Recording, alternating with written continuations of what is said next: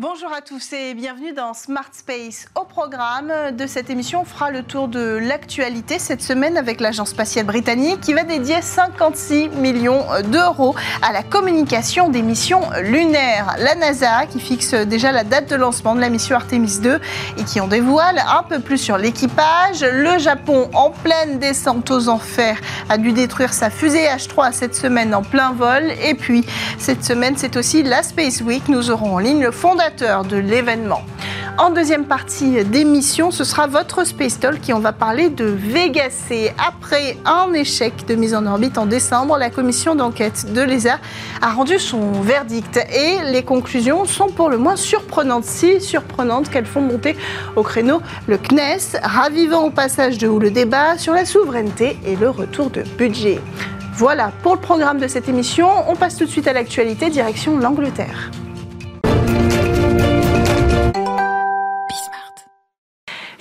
50 millions de livres sterling, c'est plus de 56 millions d'euros que l'agence spatiale britannique va dédier aux entreprises britanniques. L'objectif développer des services de communication et de navigation pour les missions vers la Lune. Ce nouveau financement s'inscrit dans le cadre du programme Moonlight de l'agence spatiale européenne qui vise à lancer une constellation de satellites en orbite autour de la Lune à partir de 2028.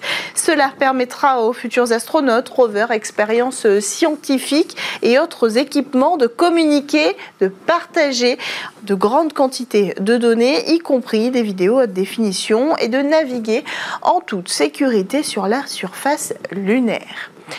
Autre actualité, la mission spatiale Artemis 2 qui doit emmener un équipage d'astronautes vers la Lune pour la première fois depuis 1972 est prévue pour novembre 2024. C'est une annonce de la NASA. Ce calendrier est permis par le succès de la mission Artemis qui s'est conclue en décembre dernier après un peu plus de 25 jours dans l'espace. L'analyse détaillée de cette mission se poursuit et les premiers retours d'expérience doivent permettre un décollage de la deuxième mission dans un peu plus d'un an Quant aux astronautes, eh bien, Bill Nelson vient tout juste de faire une déclaration sur ce sujet. On apprend que l'équipage sera composé d'un Canadien et de trois Américains.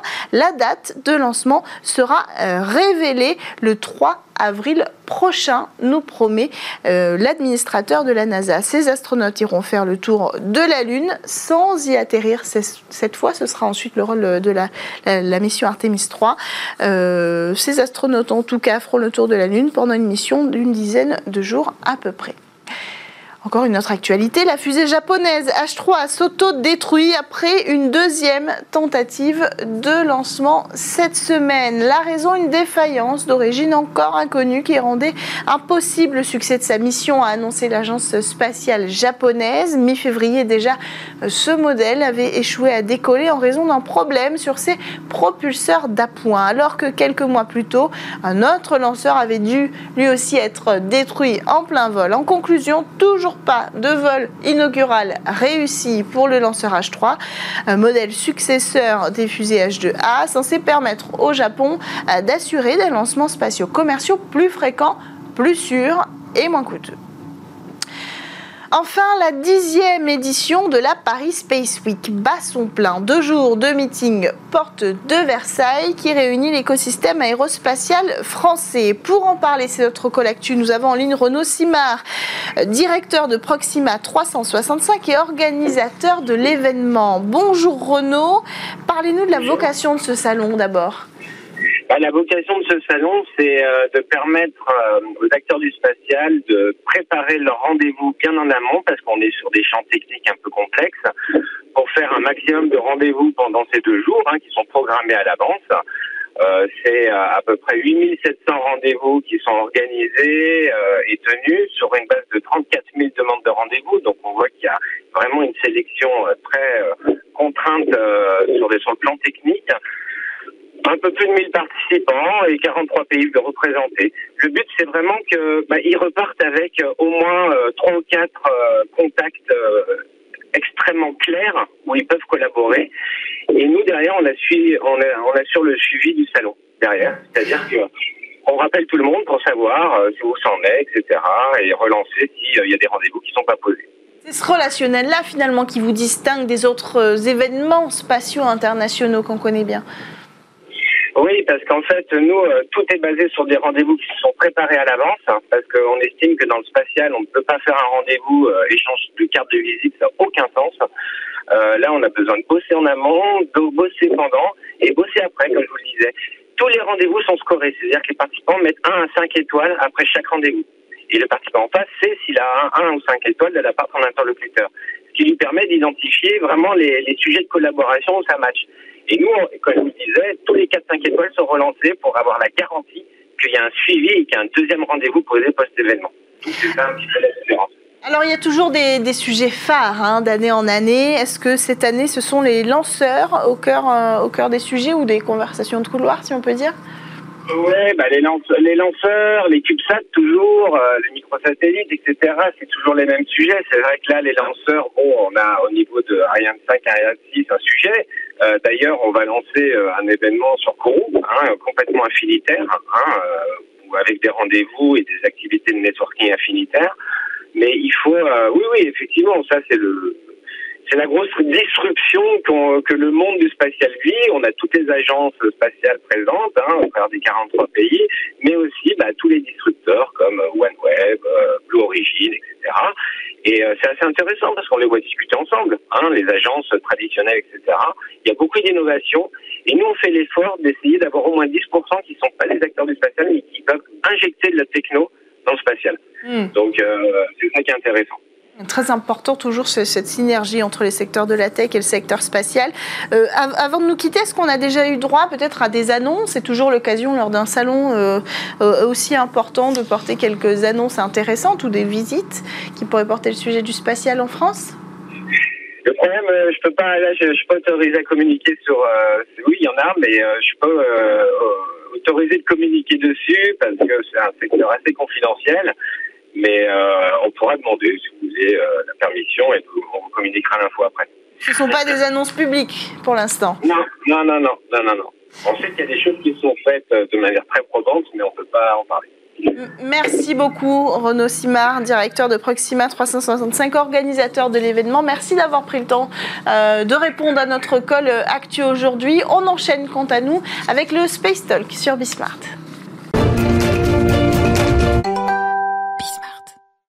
Le 20 décembre 2022, le lanceur Vega C a raté sa seconde mission et s'est écrasé au sol avec des missiles d'observation à son bord. Un échec retentissant, d'autant qu'il ne s'agit pas euh, du premier pour le lanceur léger, mais du troisième en seulement 4 ans. Cet échec ravive les discussions autour de la souveraineté des lanceurs et les conclusions de l'enquête rendue euh, le 3 mars dernier attisent les flammes. Alors pour en parler, nous avons avec nous en plateau Antoine Meunier, journaliste scientifique spécialisé dans l'espace. Bonjour Antoine. Cécilia. Bienvenue sur euh, le plateau de Smart Space et à distance Marie-Ange Sangui, rédactrice en chef d'Espace et Exploration. Bonjour Marie-Ange. Bonjour Cécilia. Bienvenue dans cette euh, émission. Alors, euh, au siège de l'Agence spatiale européenne vendredi dernier, la commission d'enquête euh, en charge du crash du lanceur Vega C a rendu ses conclusions. Résultat, c'est une pièce fabriquée par un sous-traitant ukrainien qui est à l'origine de la perte du moteur du second étage du lanceur et en conséquence, le retour de vol de Vega C est prévu au mieux pour la fin de l'année. Alors d'abord, vous avez tous les deux assisté à cette conférence, somme toute, cruciale. J'imagine l'atmosphère assez tendue vendredi dernier. Ah, c'est sûr, dans la salle, euh, l'atmosphère était quand même assez tendue. Il mm. faut, être, euh, mm. faut être clair. Euh, Joseph Ashbarer, le, le, DG de l'ESA, euh, a parlé de, de crise. Stéphane Israël, le patron d'Ariane Espace, a dit que c'était inacceptable. Et moi, ce que j'ai noté, j'avais juste en face de moi Giulio Ranzo, Ranzo pardon, qui est le, le patron d'Avio. il a dit je prends toutes mes responsabilités. Donc euh, effectivement, on voit, on a, on a tout de suite pu jauger d'une hmm. atmosphère assez euh, hmm. glaciale. on mesure les conséquences quand même de cet événement dans le secteur spatial, Marie-Ange. Tout à fait. Bah, c'est-à-dire que déjà, c'est le troisième en quatre ans et sur une quantité de lancement qui n'est pas énorme pour Vega, puisqu'on est sur 22 lancements, hein, VV22. Et euh, ça, c'est trop c'est beaucoup trop en termes de, de, probabilité, ça ne va pas du tout.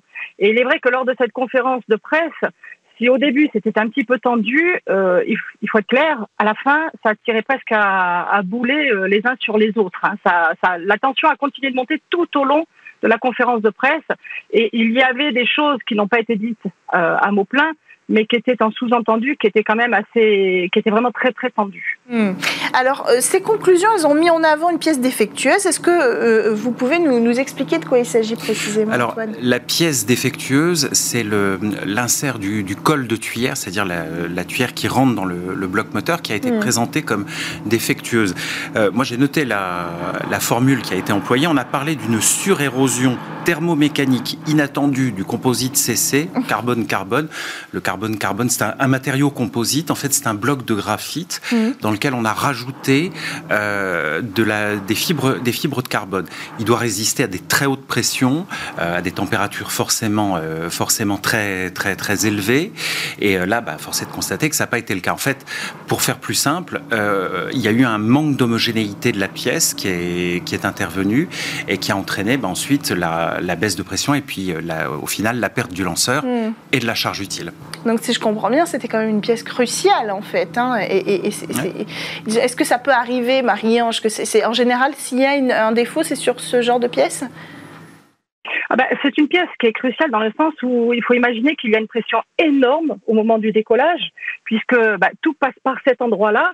Et si la pièce n'est pas parfaitement résistante, euh, bah, la pression, on monte à 3000 degrés quand même. Donc cette pièce, elle va euh, s'éroder, elle va partir en, petits morceaux. Et là, à ce moment-là, bah, si vous n'avez plus cette, euh, ce goulet d'étranglement, euh, ça se dilate et vous avez une perte de pression. C'est une pièce qui est primordiale, mais vous savez, ça peut arriver.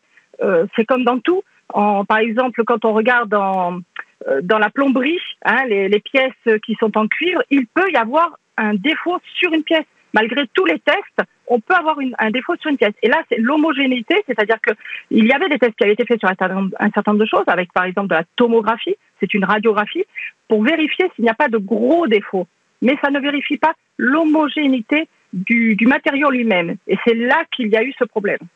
Alors, euh, ce qu'on apprend avec ce rapport, c'est que euh, cette pièce, elle était de fabrication ukrainienne.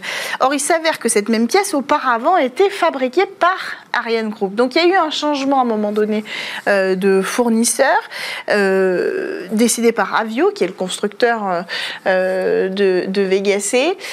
Comment on peut expliquer un tel changement sur une pièce aussi cruciale alors qu'a priori euh, la pièce fonctionnait euh, quand elle était produite par Ariane bah, Group les, pièces en question, euh, déjà, elles ont été livrées en 2020 hmm. euh, par euh, par Yuzhnoye, qui est le, qui était le qui est le fournisseur à la hmm. base, hmm. dont l'usine aujourd'hui, il faut le dire, est détruite depuis le conflit en Ukraine. Depuis le conflit en, Ukraine, mais ça a été livré au moment de la période de la période du de la pandémie.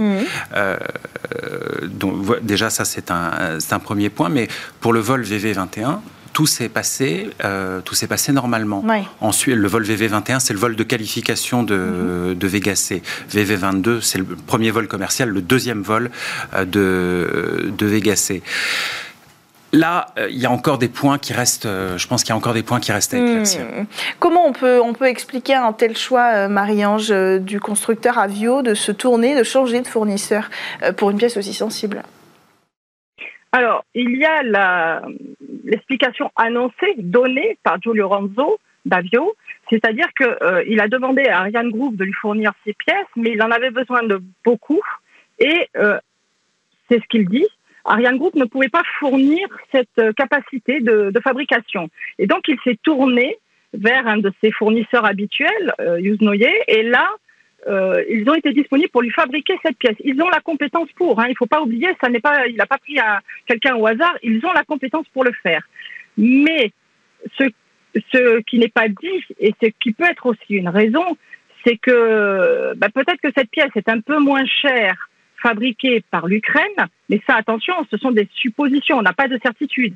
Et comme on demande à avoir un lanceur Vega C qui est euh, plus gros, plus, euh, compétent que Vega, euh, mais avec les mêmes tarifs, est-ce que c'est une des raisons qui a fait aussi choisir euh, par Avio Ça, on n'a pas ça comme réponse, mais c'est aussi ce que l'on pense, c'est-à-dire qu'il y a eu peut-être une double raison à choisir Yuznoye, c'est-à-dire une raison de disponibilité et une raison financière.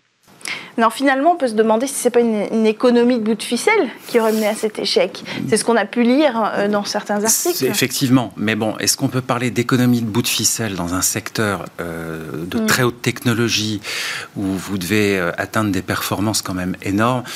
Ça me paraît un petit peu tiré, par mm. les cheveux mm. personnellement. Mais, pourtant, il y a cet enjeu de toujours réduire les coûts. On ne parle que de ça. Oui, il y a cet enjeu de réduire les coûts, mais bon, on peut également supposer que bah, quand vous avez, quand vous, vous ne pouvez pas vous tourner vers, vers votre, pardon, vers votre, fournisseur habituel, euh, bah, vous allez voir, euh, vous allez voir quelqu'un d'autre. Et effectivement, ouais. est, est, une société tout à fait, euh, tout à fait capable de produire la pièce, la pièce demandée. Et pourtant, c'est pas, la pas une société européenne et c'est pas une société qui a ce savoir-faire depuis très longtemps. Or, ça, c'est des arguments qui ont été mis en avant aussi, c'est que ce, ce savoir-faire-là sur cette pièce-là a été acquéri, par exemple, par Ariane Group assez tard, parce que c'est assez compliqué en termes d'ingénierie bah, C'est compliqué, mais ce, type de pièce, il faut préciser qu'on l'utilise également euh, pour, les, pour les missiles balistiques.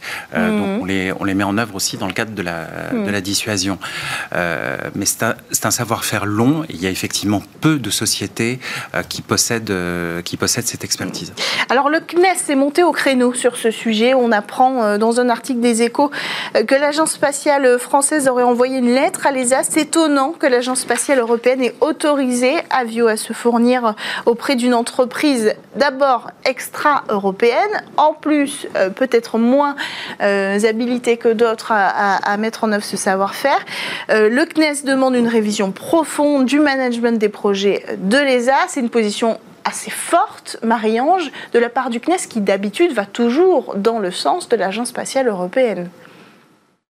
Oui, d'ailleurs, c'est une position qui n'a pas spécialement plu à Joseph H. Barrer. Hein. Il a été euh, assez tendu quand on lui a posé la question à ce sujet-là. Euh, il a répondu que de toute façon, euh, il voulait bien voir le compte-rendu du CNES, hein, de ce qu'en disait le CNES, et rectifier certains propos, hein, leur donner un peu plus d'informations. il est vrai que bah, quand vous regardez Vega il y avait un certain nombre de, de parties qui étaient faites en extérieur Hein, entre, euh, en dehors de l'Europe. C'est-à-dire qu'il y a une, certaines choses qui étaient fabriquées, euh, entre autres en Russie, et tout ça, ça a été rapatrié. Hein, depuis, au fur et à mesure, ils ont rapatrié sur l'Allemagne, ils ont rapatrié sur la France, ils rapatrient petit à petit toutes les parties, beaucoup plus euh, se recentrer sur l'Europe. Mais euh, le CNES a sans doute un petit peu dépassé, c'est ce que laisse entendre un peu Joseph Asbarov, c'est-à-dire qu'ils ont dépassé un petit peu leur position. Ça n'est pas leur place hein, de dire euh, ce qu'il faut faire ou pas faire, puisque là, en l'occurrence, ils ne sont pas, euh, ce n'est pas leur lanceur, ce n'est pas euh, leur lancement, c'est Ariane Espace, c'est l'ESA, c'est Vega, donc avec Avio. Et bon, c'est une petite réaction qui, qui va être intéressante à voir dans le futur, c'est-à-dire est-ce que le CNES, parce que le CNES a donné juste cette petite lettre manifestement aux échos, hein, quelque chose qui n'aurait peut-être pas dû fuiter, euh, ça a mis dans une position délicate l'ESA et qui aujourd'hui demande à ce que bah, ce, courrier soit lancé à tout le monde et que tout le monde puisse voir ce qui a été écrit dedans. Hmm. A priori, les échos disent que ce courrier a été envoyé à l'ESA.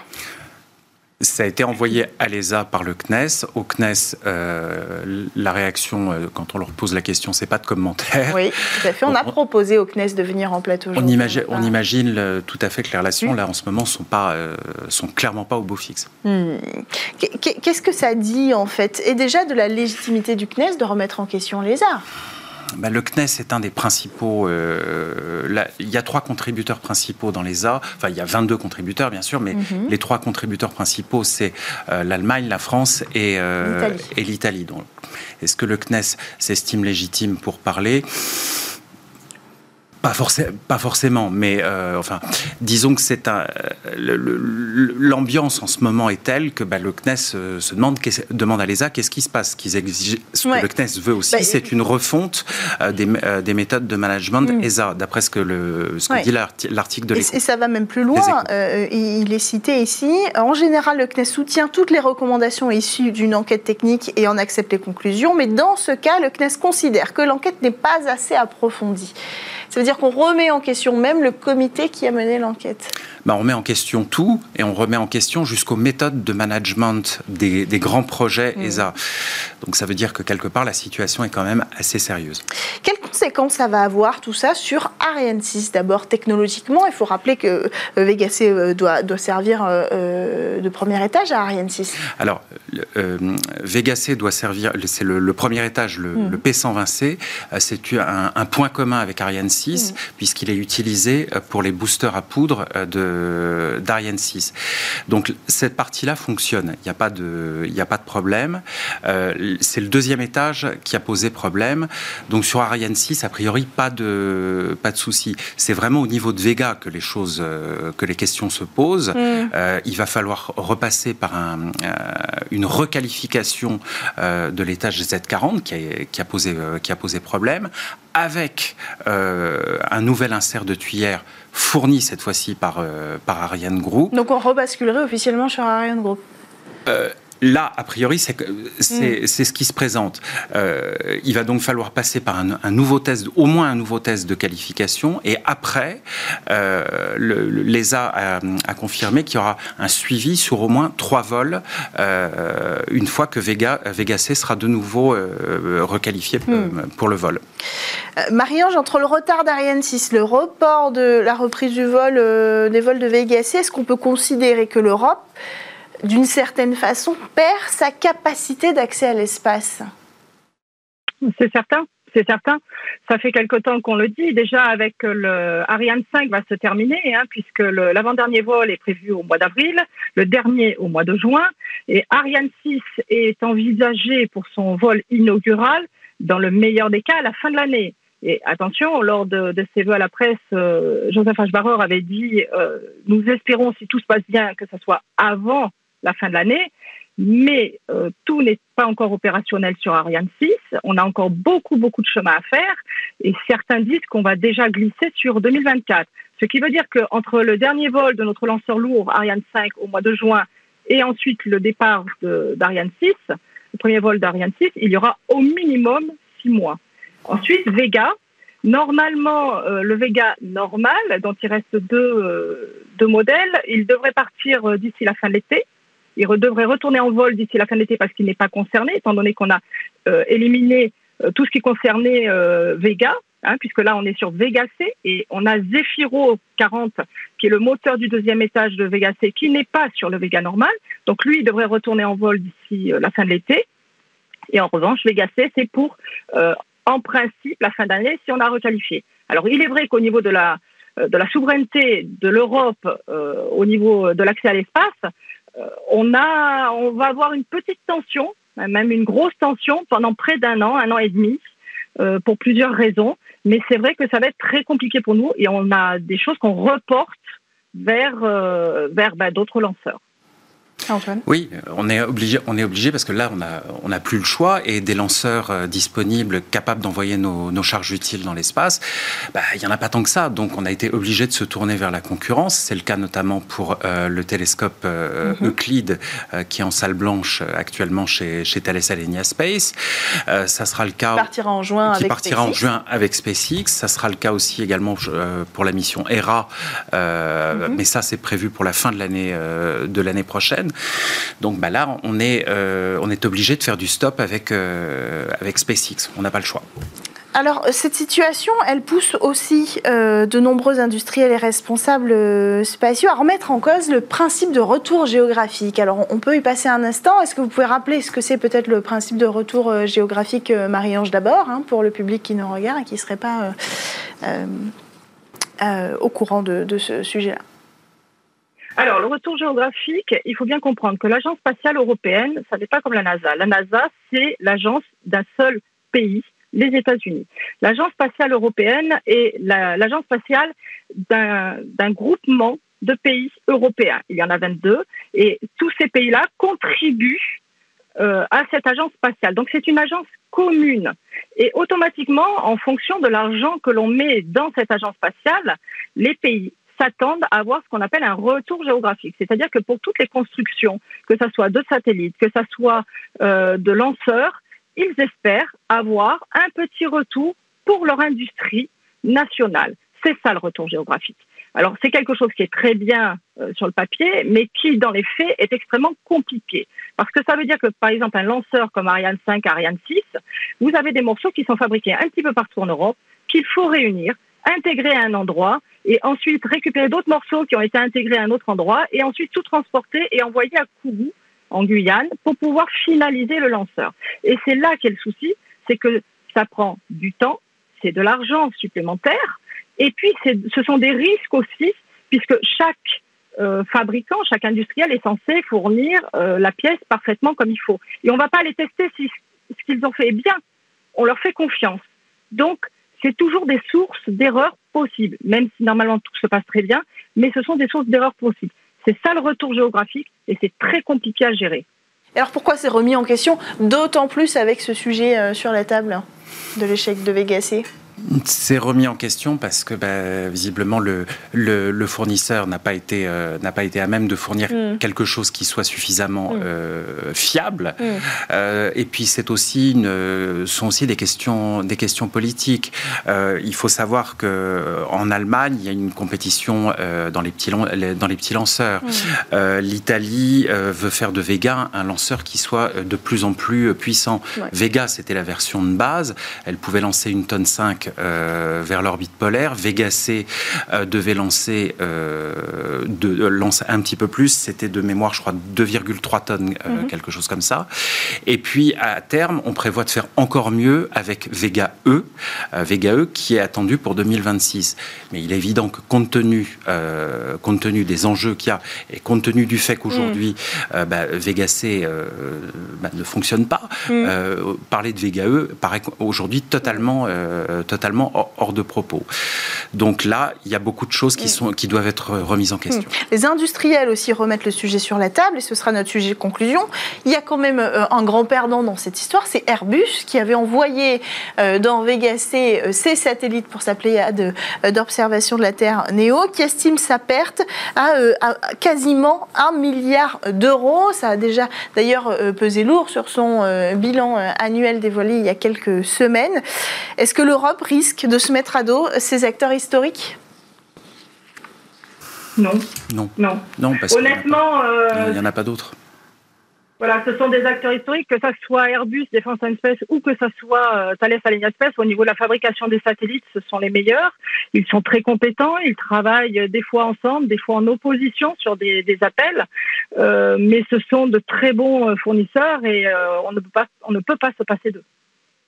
C'est deux parce que ce sont les seuls, mais euh, même la question, moi j'ai posé la question il y, a, il y a deux mois à la suite de, cet échec et Airbus a dit pas de commentaires, pas de mm. commentaires, pareil. Mais si euh, on demande à Airbus de refaire des satellites, ça, ils peuvent tout à fait le, ils peuvent tout à fait le faire. La question mm. là-dessus ne se pose pas. Merci à tous les deux d'avoir pris le temps d'échanger sur cette euh, forte actualité, l'échec du vol Vega-C et surtout cette commission d'enquête qui a été révélée euh, vendredi dernier au siège de l'ESA. Merci Antoine Meunier, journaliste euh, scientifique spécialisé dans le secteur spatial et Marie-Ange Tanqui, rédactrice en chef de Espace et Exploration. Merci à tous de nous avoir suivis. On se retrouve dès la semaine prochaine sur Bismart.